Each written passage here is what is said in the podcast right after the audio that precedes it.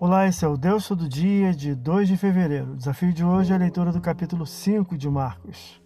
O autor registra a libertação de um gadareno que, após liberto, pede permissão para seguir ao libertador, sendo proibido por ele. Versículo de 1 a 21. Em seguida, o chefe da sinagoga suplica a Jesus pela vida de sua filha, versículo 22 a 24. O autor interrompe temporariamente seu relato, interpondo outro. Em meio ao deslocamento, Jesus se depara com uma mulher hemorrágica, a qual Sara, versículo 25 a 34.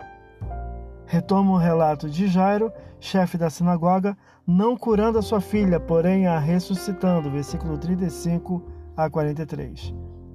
Não permite Jesus que incrédulos estejam presentes no mesmo recinto onde se dará a ressurreição, somente os pais da menina e os discípulos mais chegados, porque nenhum incrédulo irá testemunhar a ressurreição, versículo 37 e 40, como se dará a de Cristo brevemente. Esse é o Deus todo dia, boa leitura que você possa ouvir Deus falar através da sua palavra. E agora segue a mensagem e pensamento do dia do pastor Eber Jamil. Até a próxima.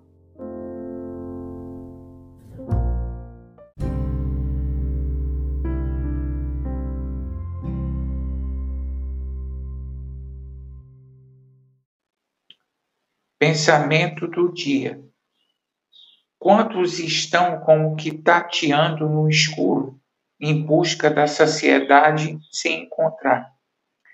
Se deixares a luz do céu entrar, verás que somente Jesus é o caminho que leva até o Pai. E quando encontrares o Criador, encontrarás aquele que tanto nos amou e enviou Jesus como Salvador.